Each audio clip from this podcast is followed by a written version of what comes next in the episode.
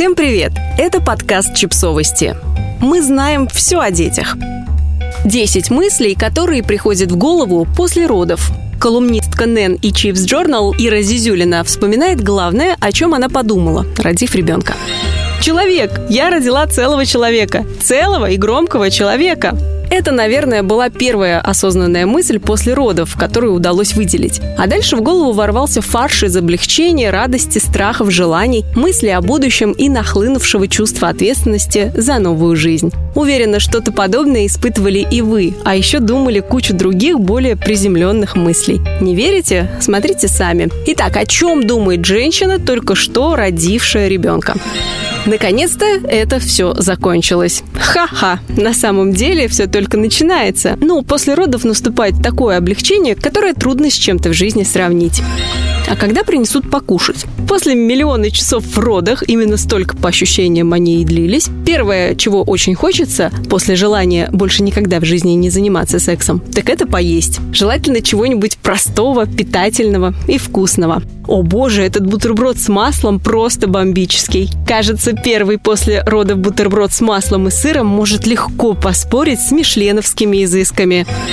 Интересно, а уже можно вынуть эту тряпку между ног и сходить в душ? Да, космические корабли бороздят просторы Вселенной, а в наших роддомах все еще выдают подкладочный материал. Говорят, так легче понять, есть ли кровотечение или нет. По моим личным ощущениям, это просто дополнительный метод объяснения женщине, что теперь в ее жизни все будет как-то так.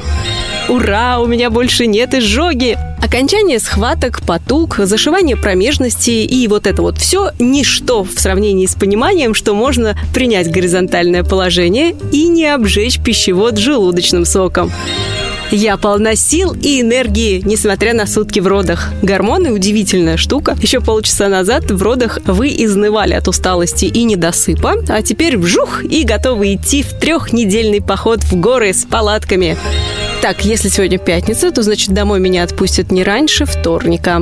Вы тоже считали дни до конца срока? Казалось, что вот дома все станет легче. Ага, конечно, мечты, мечты. А я вот не обкакалась. Я же не обкакалась? О нет, я обкакалась прямо на родильном кресле.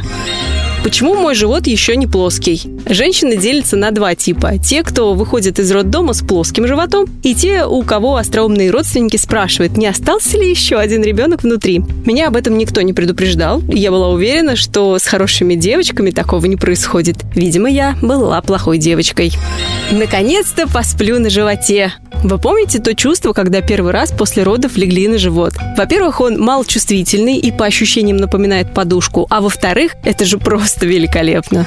Подписывайтесь на подкаст, ставьте лайки и оставляйте комментарии. Ссылки на источники в описании к подкасту. До встречи!